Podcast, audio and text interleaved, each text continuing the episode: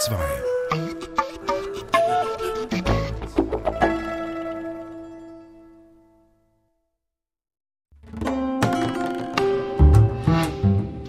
DRS2 Atlas, Menschen, Landschaften, Musik am Mikrofon Jennifer Kakshuri.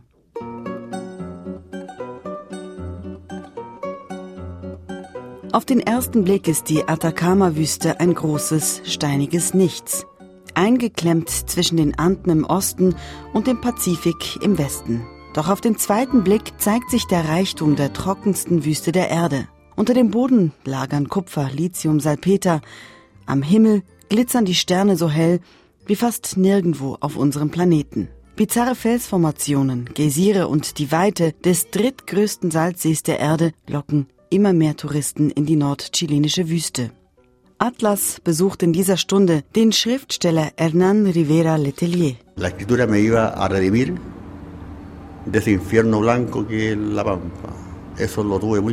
Das Schreiben wird mich aus der weißen Hölle der Salpeterminen retten, das habe ich immer gewusst, sagt der ehemalige Minenarbeiter, der zum preisgekrönten Autor wurde. Wir sind zu Gast beim Schweizer Martin Ries.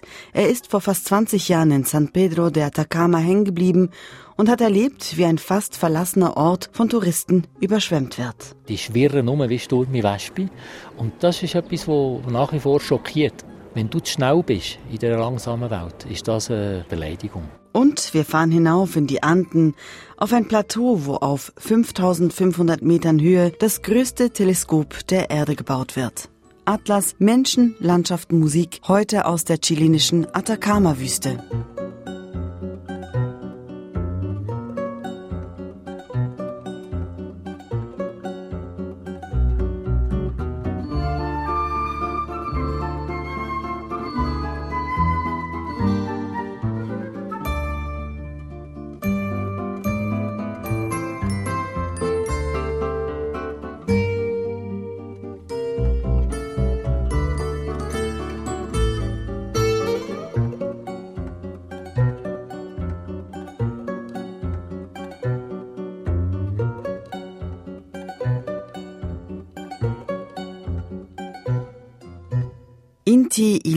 Das ist die legendäre Musikgruppe aus Chile, tonangebend in der südamerikanischen Folklorebewegung seit den 60er Jahren. Atlas reist heute durch eine der trockensten Gegenden der Erde, die Atacama-Wüste im Norden Chiles. Reporter Roman Fillinger war dort für uns unterwegs und ich habe ihn gefragt, was ihn an dieser Wüste, an dieser Weite fasziniert hat. Für mich das Faszinierendste ist wohl die Weite. Man muss sich das vorstellen, auf einer Fläche dreimal so groß wie die Schweiz wohnen eine Million Menschen und von diesen Menschen wohnen die meisten am Meer in Städten wie Antofagasta mit 350.000 Einwohnern und dahinter erstreckt sich eben dieses große Nichts, das heißt Steinwüste und ganz so hinters die Anden. Am schönsten erlebt man das wohl, wenn man vom Meer, vom Pazifik nach San Pedro fährt. Da fährt man von der Weite des Pazifiks durch die Weite der Steinwüste, bis man dann zu einer Oase kommt, hinter der sich der 6000 Meter hohe Vulkan Likan Kabur auftürmt. Das ist so ein perfekter Kegel inklusive weißer Schneekuppe. Und das Besondere dabei ist, dass die Luft, weil es eben so trocken ist, glasklar ist und man alles irgendwie schärfer sieht. Und wieso ist es denn dort so trocken? Was ist das mit dieser Luft dort? Das hat mit der Geografie zu tun. Im Osten wird die Atacama-Wüste begrenzt durch die Anden, im Westen ist der Pazifik und das Gebirge, die bis zu 6000 Meter hohen Berge, die halten die Regenwolken ab, die von Osten her kommen. Und an der Küste gibt es eine kalte Meeresströmung, also sozusagen das Gegenteil vom Golfstrom, gibt es dort den Humboldt-Strom, das ist eine kalte Meeresströmung und die verhindert eben, dass sich Regenwolken entwickeln können. Das heißt, es regnet dort gar nie? Es regnet nicht nie, es regnet einfach extrem wenig. Also es gibt Wetterstationen, die haben noch nie Regen gemessen, aber es gibt alle paar Jahre ziemlich heftige Niederschläge sogar. Das hat dann mit dem Klimaphänomen El Niño zu tun und dann, das muss sehr schön sein, ich habe das allerdings noch nicht gesehen, äh, dann blüht für eine kurze Zeit die Wüste. Und dazu kommt, und das kann man immer sehen, in Küstennähe gibt es viele Kaktusse. Das hat damit zu tun, dass es dort Nebel gibt und diese Feuchtigkeit reicht diesen zum Teil sehr großen Kakteen um zu überleben. Trotz der enormen Trockenheit leben rund eine Million Menschen in der Atacama. Sie haben es erwähnt, auf einer Fläche dreimal so groß wie die Schweiz. Von was leben die Menschen dort? Der mit Abstand wichtigste Wirtschaftszweig ist der Bergbau. Früher hat man in der Atacama-Wüste Salpeter, Nitrat abgebaut. Das braucht man für Sprengstoffe, das brauchte man, um zu düngen. Heute lebt man in der Atacama-Wüste vor allem von Kupfer. Das macht Chile ja auch reich. Chile fördert einen Drittel des weltweit verarbeiteten Kupfers. Muss sich das vorstellen, das ist viermal mehr als die Nummer zwei und die Nummer drei, Peru und die USA.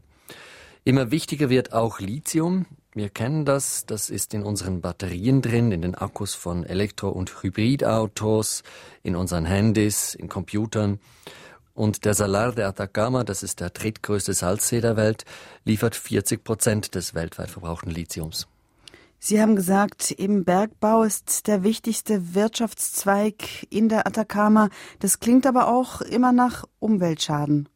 Ja, die, die gibt es auch. Chuquicamata beispielsweise ist eine der größten Kupferminen der Welt und daneben gab es lange Zeit eine Stadt mit dem gleichen Namen und die musste vor ein paar Jahren aufgegeben werden, weil die Umwelt zu stark verschmutzt war. Einerseits ging es da um Feinstaub in der Luft, aber man hat auch früher einfach giftige Chemikalien, Arsen unter anderem, in der Landschaft deponiert und das kann man nicht so leicht wieder abtragen. Ein anderes Problem, das aber vor allem vielleicht auch für die Zukunft was wichtiger ist, gerade wenn es um den Lithiumabbau geht, ist, dass Minen unglaublich viel Wasser verbrauchen und eben auch viel Wasser verschmutzen. Und Wasser, das ist klar, das ist in der trockensten Wüste der Welt knapp oder muss von sehr weit herangekarrt werden. Roman Fillinger, der für die heutige Sendung für uns in der Atacama war. Gleich reisen wir zum Autor Hernán Rivera Letelier, doch zuerst gibt's Musik aus Chile.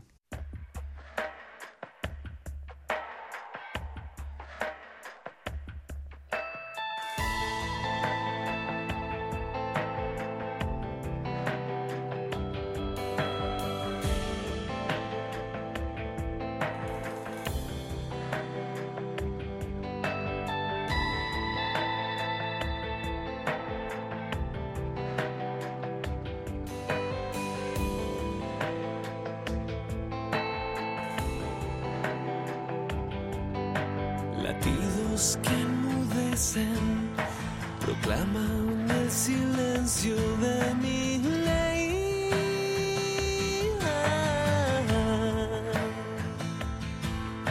Ya nada me ilumina, se cierran las ventanas por mi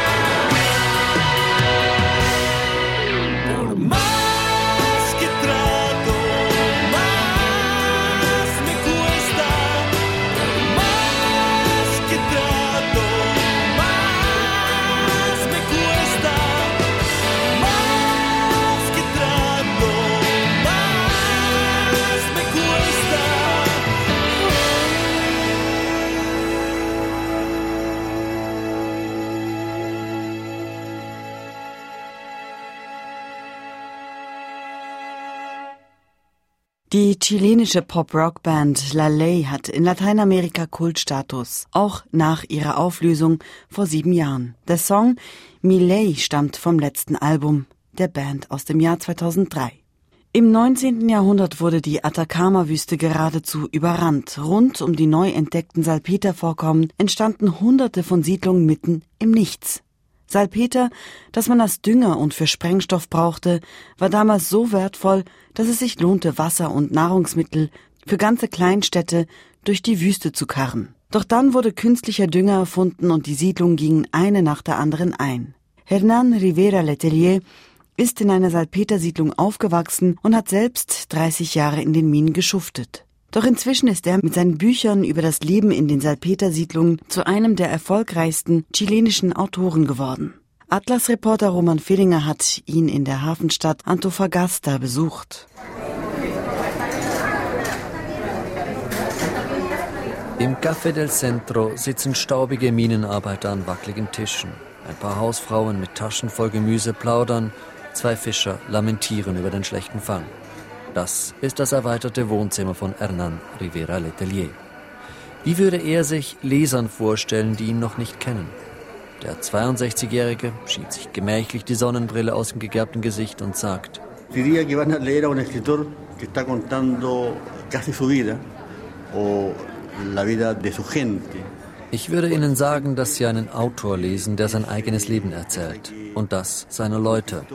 Und seine Leute, das sind die, die tagtäglich mit einer der feindlichsten Wüsten der Erde kämpfen. Rivera Letelier ist zwar 1300 Kilometer weiter südlich in Talca zur Welt gekommen, doch aufgewachsen ist er mitten in der Atacama-Wüste, in einer inzwischen verlassenen Salpetersiedlung. Haberme criado en este desierto creo que fue fundamental, porque en este desierto yo aprendí desde muy niño dass ich in dieser Wüste aufgewachsen bin, ist für mich zentral als Schriftsteller genauso wie als Mensch. In der Wüste habe ich schon als kleines Kind gelernt, mit mir allein zu sein. Ich war immer das seltsame Kind, das Kind, das alleine in die Einöde gewandert ist, um die Stille zu hören, die Einsamkeit zu erleben, meinen eigenen Geistern zu begegnen. Eh, Zwölf Romane hat Rivera Letelier veröffentlicht. Sie gehören zu den meistgelesenen der aktuellen chilenischen Literatur. Viele haben Preise gewonnen. Zehn seiner Bücher spielen in der Wüste, in einer Salpetersiedlung. So auch die vor kurzem auf Deutsch übersetzte Filmerzählerin. Weil daheim das Geld zu Pferd unterwegs war und wir zu Fuß, kratzten wir, wenn in der Siedlung ein Film gezeigt wurde, den mein Vater nur wegen des Hauptdarstellers oder der Hauptdarstellerin für sehenswert hielt, unsere Münzen zusammen, bis es für eine Eintrittskarte reichte. Und ich wurde hingeschickt, um den Film anzuschauen. Wenn ich dann aus dem Kino kam, musste ich ihn im Wohnzimmer der vollständig versammelten Familie erzählen. Die Armut hat auch Hernan Rivera Leteliers Kindheit begleitet. Sein Vater war Minenarbeiter, mit zwölf verlor er die Mutter, mit 15 fuhr er selbst in die Mine. Und so, wie für die Filmerzählerin Maria Margarita im Kino Welten aufgehen, öffnete die Leinwand 1968 auch dem 18-jährigen Hernan das Tor zur weiten Welt. Erinnert er sich heute daran, glitzern seine Augen noch immer. Me di cuenta de que no conocía nada más, o sea, conocía La Pampa y empecé a ver en el cine y en revolución juvenil increíble, el movimiento de la flor, el movimiento hippie. Ich wurde mir bewusst, dass ich außer der Wüste nichts kannte. Und dann sah ich in den Kinonachrichten, dass in der Welt eine unglaubliche Jugendrevolution stattfindet, die Hippie-Bewegung.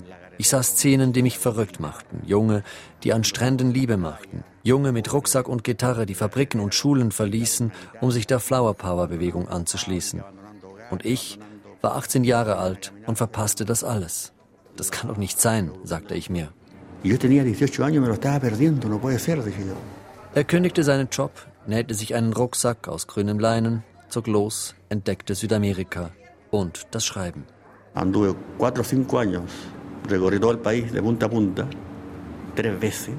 Gut vier Jahre lang reiste Rivera Letelier. Dreimal Chile rauf und runter, dazu Argentinien, Bolivien, Peru. Und er begann Gedichte zu schreiben. Doch dann kam der 11. September 1973. Um die Mittagszeit bombardierten Kampfjets den Präsidentenpalast in Chiles Hauptstadt Santiago. Die Militärs stürzten den sozialistischen Präsidenten Salvador Allende. Die lange Diktatur von Augusto Pinochet begann. Ya no se pudo andar más por la carretera, entonces tuve que volver eh, al desierto. Einfach rumzureisen, das war jetzt nicht mehr möglich. Ich musste zurück in die Wüste. Tagsüber arbeitete ich in der Mine, abends schrieb ich. Das Schreiben würde mich retten vor der Salpetermine, dieser weißen Hölle. Da war ich mir sicher. La escritura me iba a redimir de ese infierno blanco que es la pampa. Eso lo tuve muy claro. Trotzdem, 15 Jahre lang schrieb Rivera Letelier für die Schublade. Er habe sich vor seinen Kollegen in der Mine geschämt. La poesía ahí en La Pampa era cosa de señoritas o, o de maricones. Entonces había que escribir a escondidas. Poesie war in dieser Welt etwas für Fräuleins oder Schwule. Daher schrieb er heimlich, bis er eines Tages bei einem Schreibwettbewerb mitmachte, gewann und sein Gedicht in der Zeitung veröffentlicht wurde. Mira, en cualquier otra parte de Chile, al descubrir que un compañero de trabajo escribe y se gana un premio en poesía, le hubieran puesto como apodo eh, el Pablo Neruda. In jeder anderen Gegend Chiles hätten sie einem Kollegen, der einen Poesiewettbewerb gewinnt, den Spitznamen Pablo Neruda gegeben. Als ich aber am Tag nach der Veröffentlichung in der Mine arbeitete, schrien die Kumpels Super, Gabriela Mistral. Entonces de ahí pasé a ser la Gabriela Mistral de, de La Pampa. Von da an sei er die Gabriela Mistral der Pampa gewesen, neben Neruda die andere chilenische Literaturnobelpreisträgerin, bekannt für ihre tieftraurige Lyrik. Traurig sind auch die Enden von Hernan Rivera Leteliers Büchern. Die Filmerzählerin wird überflüssig, als der erste Fernseher in die Wüste kommt. Die Mine wird geschlossen, die Bewohner verlassen das Dorf. Zurück bleibt als einzige Maria Margarita.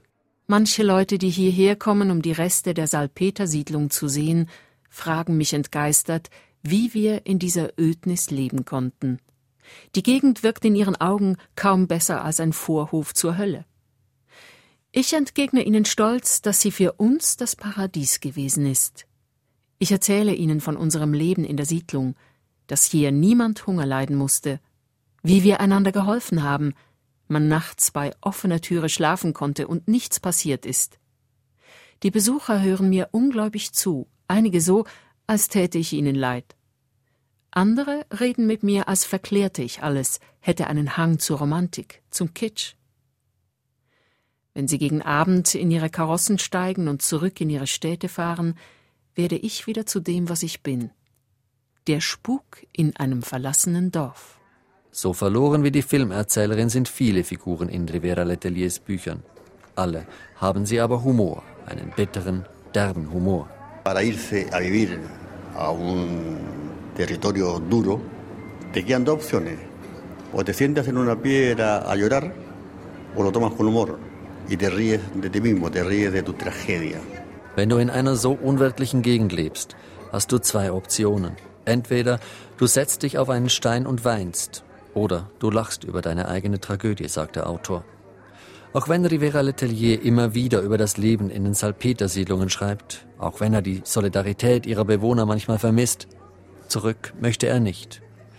Noch weniger möchte er aber nach Santiago, ins geografische, politische und literarische Zentrum Chiles. Er sei heilfroh, hier im Norden als Schriftsteller praktisch allein zu sein. Creo que lo mejor que me ha pasado es estar solo acá, en el norte. Así escribo tranquilo, evito peleas, evito rencillas. Hier könne er in Ruhe schreiben und sei fern von Neid und Feuilletonkämpfen. Also immer noch das seltsame Kind, das allein durch die Wüste wandert? Rivera Letelier schüttelt den Lockenkopf. So einzelgängerisch sei er nicht mehr.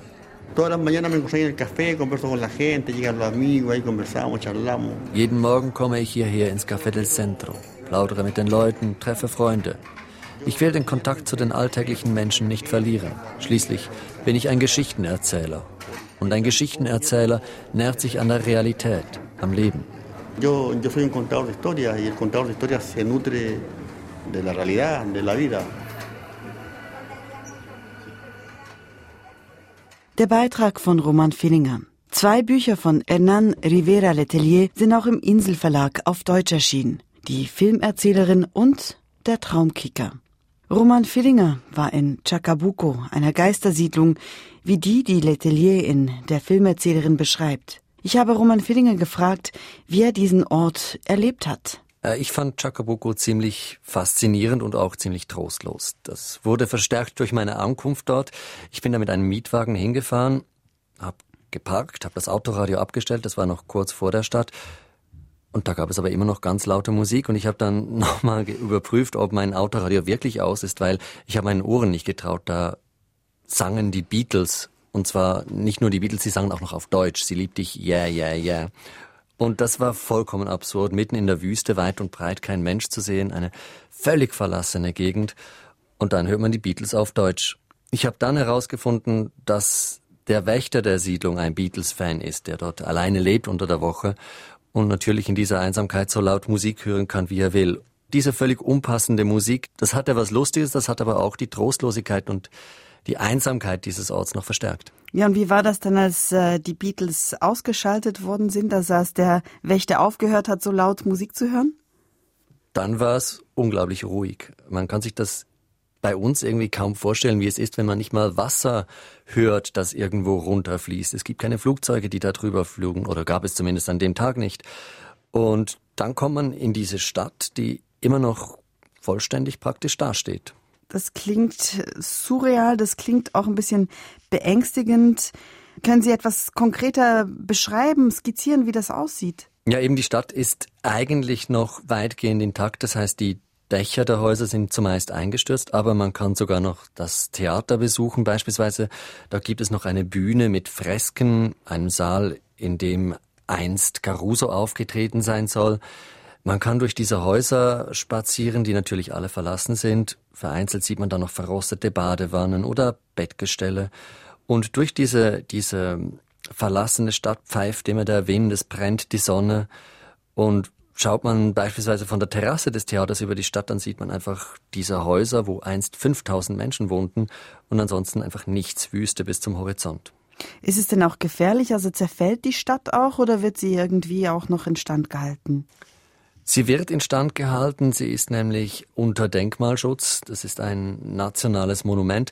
Und das hat auch, das hat einerseits damit zu tun, dass sie ein nationales Monument ist für die Zeit des Salpeterabbaus, aber andererseits auch mit der traurigen Geschichte von Chacabuco selbst, weil Chacabuco war während des Pinochet-Regimes, während zwei Jahren 1973 und 1974, ein Konzentrationslager. Das Regime hat dort bis zu 1800 Gefangene aus ganz Chile festgehalten und noch heute liegen rund um Chacabuco Landminen aus dieser Zeit.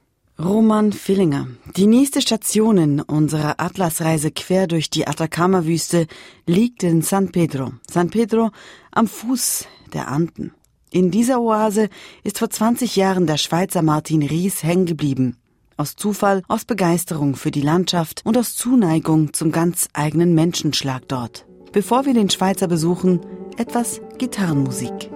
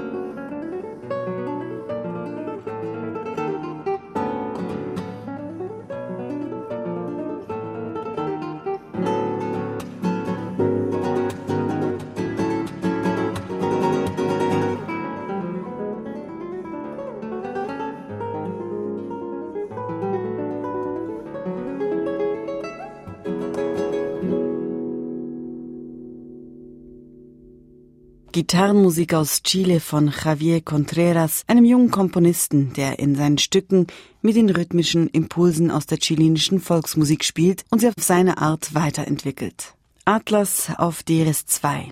Wer als Tourist sagt, er gehe in die Atacama-Wüste, meint fast immer, er gehe nach San Pedro de Atacama.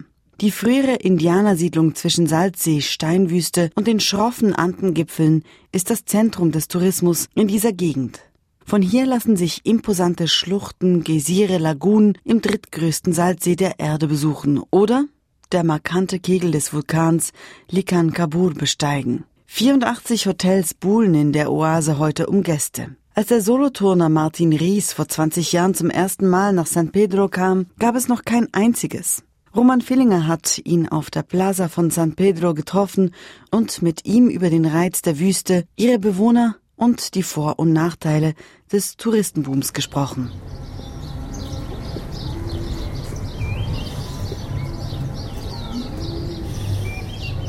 Sie ist Schmuck, die Plaza von San Pedro. Auf der einen Seite die weiß getünchte Lehmkirche aus dem 17. Jahrhundert, auf den drei anderen Seiten Souvenirläden, ein kleiner Markt, das Postbüro, Kaffeetische unter schattigen Arkaden. Vor 20 Jahren hat es keine Pflasterung gehabt staubiger gewesen. Es ist lauter geworden. Es ist kein Gästefluss wie heute. Sagt Martin Ries. Heute lockt sich neben uns eine Japanerin ein ins drahtlose Internet. Drei amerikanische Paare, alle mit der Baseballmütze eines Luxushotels, steigen aus einem Kleinbus. Die halbe Welt spaziert über die kleine Plaza. Das Café, aus dem diese Saftpresse kreischt, war vor 20 Jahren das Café von Martin Ries. Die Elektrizität ist erst im Jahr 2005 gekommen, 24 Stunden. Also wir hatten kein fließendes Wasser den ganzen Tag. Normalerweise haben wir fließendes Wasser von oben um 5 Jahren. Die Infrastruktur war ganz basic. Also die Strasse nach Galama war nicht asphaltiert. Meine Einkäufe, ich kein Auto dann. Und ich musste mit dem Bus machen, in Kisten umtragen und dann mit einem Dreirad-Velo haben wir es vom Bus bis ins Restaurant gebracht. So ist es. Der Solothurner landet Anfang 90er Jahre mehr zufällig in dieser Oase am Rand der Atacama-Wüste. Zwei Jahre lang fährt er mit seiner Freundin per Velo von Kolumbien hinunter bis an die Südspitze Lateinamerikas. Um die Atacama-Wüste machen die beiden einen großen Bogen. Zu trocken, zu heiß, zu monoton. Am Ende der Reise kehrt die Freundin zurück in die Schweiz. Ries bleibt in Chile, organisiert in der Gegend von San Pedro Wanderlager für Großstadtkinder aus Santiago. Schließlich übernimmt er die Kneipe am Dorfplatz, bekocht die damals noch spärlichen Rucksacktouristen. Hausspezialität Pesto Spaghetti, wie im Alternativlokal Weißes Kreuz in Solothurn. Dort hat Ries das Kochen gelernt. Mit seinen 1,85 Meter, seinen schulterlangen blonden Locken und den blauen Augen ist der Schweizer für die Einheimischen so exotisch wie seine Gerichte und die Touristen, die er bekocht. Die Atacamenos sind nicht wandern, sind nicht Geysir anschauen, sind nicht Vaira Luna besuchen. Das hat sie nicht interessiert, das kennen sie schon. Sie haben eigentlich nicht ganz begriffen, was die Touristen hier wollen. Aber die Einheimischen begreifen rasch, die Touristen bringen Geld, Arbeit und damit Leben ins Dorf. Als ich hier angekommen bin, das Dorf war im Aussterben. Und nachher sind halt Leute zurückgekommen, die Arbeit gesucht haben im Tourismus. Das war eigentlich schön für die Heute wohnen rund 3000 Menschen in den 15 Ayus, den 15 Weilern, aus denen sich San Pedro zusammensetzt. So wie Ries, der heute vor allem als Touristen und Bergführer arbeitet, leben sie hier fast alle direkt oder indirekt von den über 150.000 Besuchern aus aller Welt, die jedes Jahr vorbeikommen. Für einen kleinen Laden hier an der Plaza zahlt man inzwischen bis zu 2000 Dollar Monatsmiete. Aber Geld und Arbeit sei nicht das Einzige, was der Tourismus den Likanantay, den Indigenen, gebracht habe. Der Tourismus hat tatsächlich auch mitgeholfen, das Selbstbewusstsein der Likanantay wieder ein bisschen äh, aufzumöbeln. Ich glaube, zum Teil waren es Leute wie ich, die hierher sind, die das wertgeschätzt haben, mehr als sie selber. Das merkt man jetzt wieder. Es wird ganz viel mehr Brauchtum wieder ganz bewusst eingeführt. In der Schule, zum Beispiel, wo mein Bub in die Schule geht, haben sie ein Schulfach Likanantay-Kultur auch für die Kinder, die jetzt weisser Abstammung sind, die bekommen das in der Schule mit. Der zehnjährige Sohn des Schweizers lernt, dass die Likanantay schon seit über 2000 Jahren in diesem Teil der Anden leben, mit San Pedro als kulturellem und politischem Zentrum. Dass die Likanantay ihre Felder auf Terrassen anlegten und mit einem ausgeklügelten System bewässerten. Er lernt auch, dass die Likanantay im 15. Jahrhundert Teil des Inka-Reichs wurden, dass ihre Sprache, das Kunza, erst vor ein paar Jahrzehnten ausgestorben ist, dass es aber bis heute in Chile noch gut 20.000 Likanantay gibt. Martin Ries ist heute mit einer Likanantay liiert. Diese Menschen sind es, die ihn hier neben der Landschaft am meisten faszinieren. Erdverbundenheit, Langsamkeit und eine gesunde Ineffizienz. Eine einfache Welt, aber eine schwierige und anstrengende Welt. Das ist Likanantay. Schwierig und anstrengend wegen der extremen klimatischen Bedingungen, klar. Aber kann ein Dorf, wo Satellitenschüsseln auf den Wellblechdächern stehen, das von Touristen überrollt wird, kann so ein Dorf wirklich noch einfach sein? Ja, es ist einfach relativiert worden natürlich. Es ist relativ einfach jetzt. Bis heute schwer verständlich für die Einheimischen und für ihn selbst sind die Touristen, die alles einfach abhaken. Geysire, Salzlagunen, Täler, die aussehen wie auf dem Mond. Alles in einem Tag. Die schwirren um wie Sturm Wespe. Und das ist etwas, was nach wie vor schockiert. Wenn du zu schnell bist in dieser langsamen Welt, ist das eine Beleidigung. Die Einheimischen scheinen es mit Fassung zu tragen. Eine Gruppe von Frauen sitzt auf den Bänken der Plaza und plaudert, unbeeindruckt vom Gewusel der Touristen. Was vielen Einheimischen hier wirklich Sorge bereitet, findet sich in diesem Mobiltelefon, Lithium. Das Mineral ist ein zentraler Bestandteil der Akkus von Handys und Computern, aber auch von Elektroautos. 40 Prozent des weltweit geförderten Lithiums wird hier abgebaut, im Salar de Atacama, dem Salzsee gleich neben San Pedro. Das Geschäft mit dem Lithium bringt Chile viel Geld und soll deshalb ausgebaut werden. Das Problem dabei, der Lithiumabbau vergiftet nicht nur die Umwelt, er verbraucht auch riesige Mengen Wasser. Wasser, das in der trockensten Wüste der Welt knapp ist. Auch wenn man jetzt 150, 200.000 Touristen hat pro Jahr, ist der Wasserkonsum vom Tourismus im Vergleich zum Wasserbedarf, den die Mine hat, annähernd bedeutungslos. Allerdings, auch das Geld, das mit dem Tourismus verdient wird, ist ein Klacks im Vergleich zu dem, was in der Atacama mit dem Bergbau erwirtschaftet wird. San Pedro heute hat mit dem San Pedro, in dem Martin Ries vor 20 Jahren aus dem Bus gestiegen ist, nicht mehr viel zu tun. Denkt er manchmal daran, zurückzugehen in die Schweiz? Die Antwort ist ein Ja, das nach einem Nein klingt. Seit 20 Jahren versuche ich zu gehen. Und es hat mich einfach, also ich muss ehrlich sagen, je länger ich hier bin, mehr, mehr hat es mich auch, weil ich bin natürlich auch verwachsen. Ja, ich fühle mich daheim hier.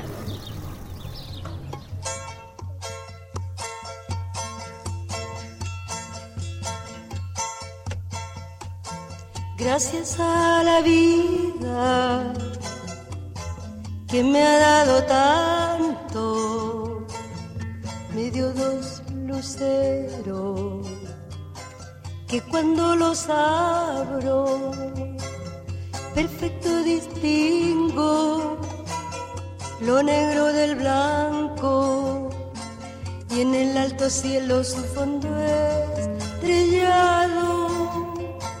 En las multitudes el hombre que yo amo. Gracias a la vida que me ha dado tanto, me ha dado el oído, que en todo su ancho graba noche y día, grillos y canarios, martillos, turbinas, ladridos, chubascos y la voz tan tierna de mi bien amado. Gracias a la vida que me ha dado tanto, me ha dado el sonido y el abecedario con él las palabras que pienso y declaro, Padre, amigo, hermano, y luz alumbrando la ruta del alma del que estoy amando.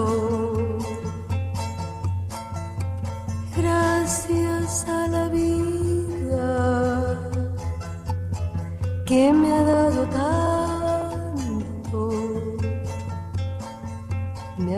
tanto lucha de mis pies cansados. Con ellos anduve ciudades y charcos, playas y desierto, montañas y llano. Y la casa tuya, tu calle y tu patio.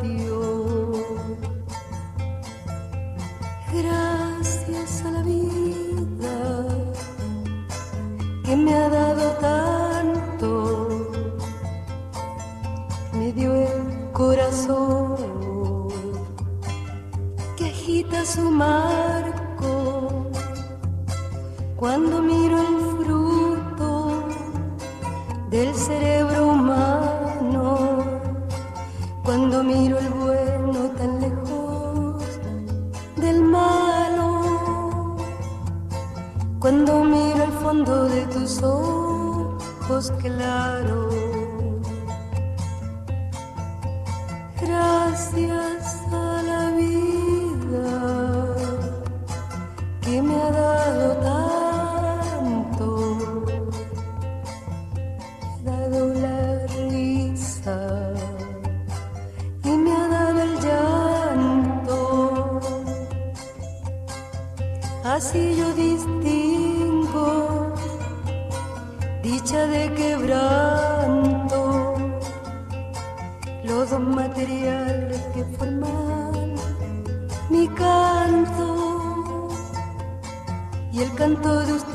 Es mismo canto y el canto de todos que es mi propio canto. Gracias a la vida que me ha dado tanto.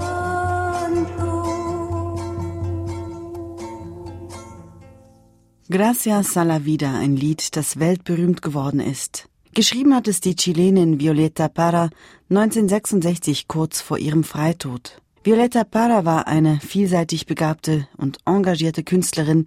Wir hörten sie hier selbst mit Gracias a la Vida in der Originalversion. Wenn in der Atacama-Wüste der Tag zu Ende geht und sich die Nacht über die karge Weite senkt, öffnet sie gleichzeitig den Vorhang zu einem atemberaubenden Schauspiel. Der Himmel ist übersät von Sternen, die Milchstraße von bloßem Auge zu erkennen. Das begeistert ganz besonders die Astronomen. Auf einer Ebene hoch über San Pedro de Atacama bauen Europäer, Amerikaner und Japaner derzeit am größten Radioteleskop der Erde. ALMA, Atacama Large Millimeter and Submillimeter Antenna, heißt das Projekt und soll die Astronomie revolutionieren. Nächstes Jahr will man fertig sein. Roman Fillinger hat ALMA besucht. Der Wind ist eisig, die Luft dünn und glasklar. Auf einer weiten, kargen Ebene, umringt von schneebedeckten Annengipfeln, glitzern große silberne Satellitenschüsseln in der Morgensonne. Donc là, on se trouve sur le, le plateau de Charnantor à plus de 5000 mètres d'altitude et on peut voir Wir sind hier auf dem Chachnantor-Plateau auf über 5000 Metern, sagt William Garnier, ein französischer Physiker, der für ALMA arbeitet. Was wir hier sehen, sind die Antennen von ALMA. 66 werden es sein. 42 sind es heute. Alle zeigen in dieselbe Richtung. Sie sind verbunden zu einem einzigen riesigen Teleskop. Einem Teleskop mit einem Durchmesser von 16 Kilometern. Dont le diamètre euh, est égal à la distance entre les deux antennes les plus éloignées. Zwischen den Antennen liegen, scheinbar zufällig verstreut, weiße Dreiecke. Antennenparkplätze. Dans le cas d'Alma, on a en plus l'avantage de pouvoir déplacer les antennes. Alma hat den Vorteil, dass sich die Antennen verschieben lassen. So können wir hier ein riesiges oder verschiedene kleinere Teleskope konfigurieren. Beim maximalen Durchmesser können wir ganz kleine Dinge sehr weit weg im Universum beobachten. In der kompakten Konfiguration dagegen mit kleineren Durchmesser können wir große Objekte, die näher sind, sehen. Par contre, on peut avoir un champ de vision qui est plus large. Wobei Sehen nicht ganz wörtlich zu nehmen ist. ALMA ist ein Radioteleskop und misst elektromagnetische Wellen im Millimeter- und Submillimeterbereich. Licht, das von Auge oder mit optischen Teleskopen nicht mehr wahrnehmbar ist. Aber selbst die sensibelsten Antennen können diese Radiowellen nur an ganz wenigen Orten auf der Erde einfangen. Fast überall wird die Strahlung absorbiert durch die Feuchtigkeit der Atmosphäre, erklärt William Garnier. Pour observer ce type de lumière, on a besoin d'un endroit qui soit très très très sec. Um diese Art Licht zu beobachten, brauchen wir einen extrem trockenen Ort. Einen sehr hochgelegenen Ort, wo die Atmosphäre möglichst dünn ist.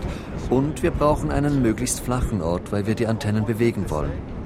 Es gibt auf der ganzen Welt wohl nur einen einzigen Ort, der all das erfüllt. Und das ist hier oben auf dem Chajnantor-Plateau im Norden von Chile. C'est ici euh, sur le plateau de Charnantor dans le nord du Chili. So geeignet das kalte, karge Plateau für die Antennen ist, für die Astronomen, die die Beobachtungen auswerten und für die Techniker, die die Anlagen zusammenbauen, ist es das nicht. Sie haben ihr Hauptquartier 2000 Meter tiefer. Dentro guardia control William Garnier, partimos de Charnantor, bajamos al OSF. Die Straße vom Chajnantor-Plateau hinunter ins Hauptquartier von Alma ist auffallend breit. Der Grund heißt Otto. Otto wiegt 130 Tonnen, ist 20 Meter lang, 10 Meter breit und hat 28 gigantische Räder. Otto ist einer von zwei Transportern, mit denen die Alma-Antennen transportiert werden können. Antenne 43 wird gerade aufgeladen. Sie soll noch heute hoch aufs Chachnantor-Plateau. Frank Köhlig, ein deutscher Ingenieur, hat das Zusammenbauen der Antenne überwacht. Jetzt beobachtet er ihren Abtransport. Jetzt wird erstmal angehoben, die Antenne, und dann äh, wird diese schräge Rampe hochgezogen. Und dann haben wir noch ein paar kleine Kosmetikarbeiten unten an der Base zu machen, wo man normal schlecht rankommt. Und danach kann die Antenne vom Hof gefahren werden. Auf den Hof kam Antenne 43 in vier Teilen. Der Spiegel in zwei Hälften, die weiße Empfängerkabine und die Basis, auf der das Ganze steht. Hier oben auf dem Werkhof der Europäer werden die Teile zusammen und die Instrumente eingebaut. Antenne 43 ist so groß wie ein kleines Einfamilienhaus, wiegt 100 Tonnen und ist vollgestopft mit Technik, europäischer Technik. Ihre Schwestern haben teilweise ein anderes, amerikanisches oder japanisches Design. Alma ist nämlich ein gemeinsames Projekt der Europäer, inklusive der Schweiz, der USA und Japans. Und jeder Partner wollte seiner Wirtschaft einen Teil der Euro-Milliarde zuschanzen, die der Bau von Alma kostet. Macht das Sinn? Frank Köhlig zuckt mit den Schultern. Immerhin, sagt der schlachsige Ingenieur, die drei Teams, die hier Antennen zusammenbauen, spornen sich gegenseitig an. Denn die verlangte Präzision zu erreichen, das sei eine gewaltige Herausforderung. Wir haben hier im Prinzip einen einfachen Stahlbau und müssen zum Schluss ein extrem hochpräzises Produkt liefern. Dabei geht es um perfekte Schweißnähte, mikrometergenaue Klebestellen. Dabei geht es aber auch um Instrumente, die dafür sorgen, dass die Beobachtungen der Antennen nicht durch das extreme Klima auf dem Chachnantor-Plateau verfälscht werden. Wir messen an verschiedensten Stellen die Temperatur der Struktur und können dann die Dehnung der Struktur wieder rausrechnen.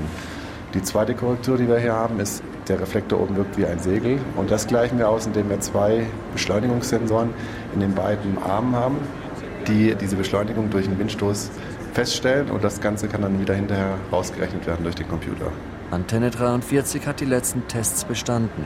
Transporter Otto hat sie Huckepack und setzt sich in Bewegung. Während Antenne 43 vor dem Fenster langsam vorbeigleitet, diskutiert der Astronom Sergio Martin im Kontrollzentrum per Telefon, was Alma in der kommenden Nacht beobachten soll. Von hier werden die Antennen auf dem Chachnantor-Plateau gesteuert. Hier treffen die Daten ein. Der Beobachtungsplan für kommende Nacht steht, die Antennen sind ausgerichtet. Sie seien, sagt Martin, nichts als ein paar andere Augen. While in the optical you see the stars which, which have already been formed, in the millimeter and submillimeter wavelengths we see the cold gas in which the stars will be forming at some point. Während wir mit optischen Teleskopen Sterne beobachten können, die es bereits gibt, sehen wir mit ALMA im Millimeter- und Submillimeterbereich die kalten Gaswolken, in denen die Sterne entstehen werden, sagt der 34-Jährige und zieht ein Bild auf den Schirm.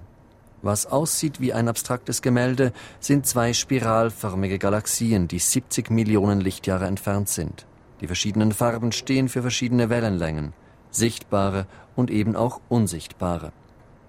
Weil ALMA so flexibel ist, weil es unser eigenes Sonnensystem beobachten kann, Sterne, die nur ein paar Lichtjahre entfernt sind, aber eben auch Galaxien, die Millionen Lichtjahre entfernt sind, Aus diesen Gründen könnte das neue Teleskop jedes Feld der Astronomie revolutionieren, schwärmt der bärtige Spanier mit dem Rossschwanz. ALMA is meant to revolutionize every field in astronomy, so it will give us clues. ALMA wird uns Hinweise geben, wie die ersten Galaxien entstanden, gleich nach dem Urknall, wie die Sterne entstehen, die Planeten rund um diese Sterne und ALMA wird uns Erklärungen liefern, unter welchen Umständen auf diesen Planeten Leben entstehen kann.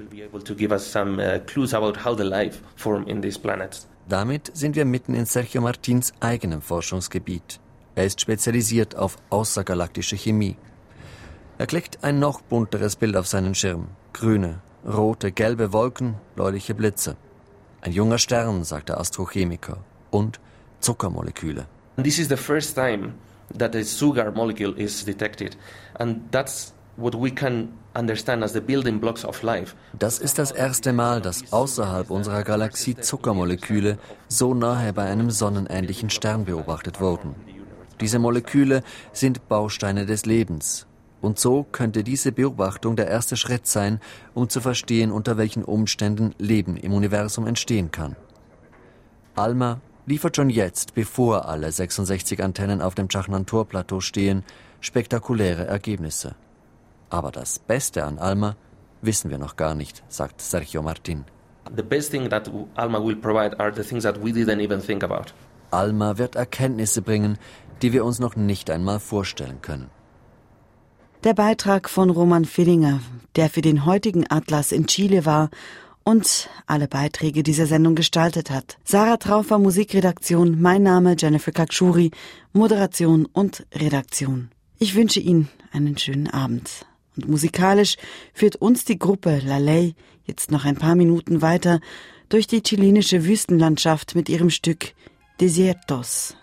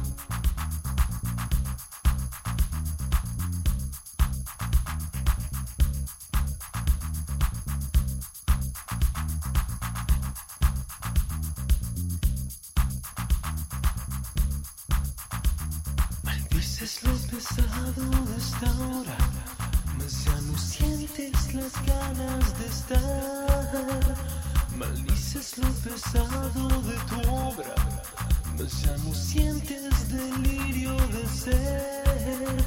Sientes converte.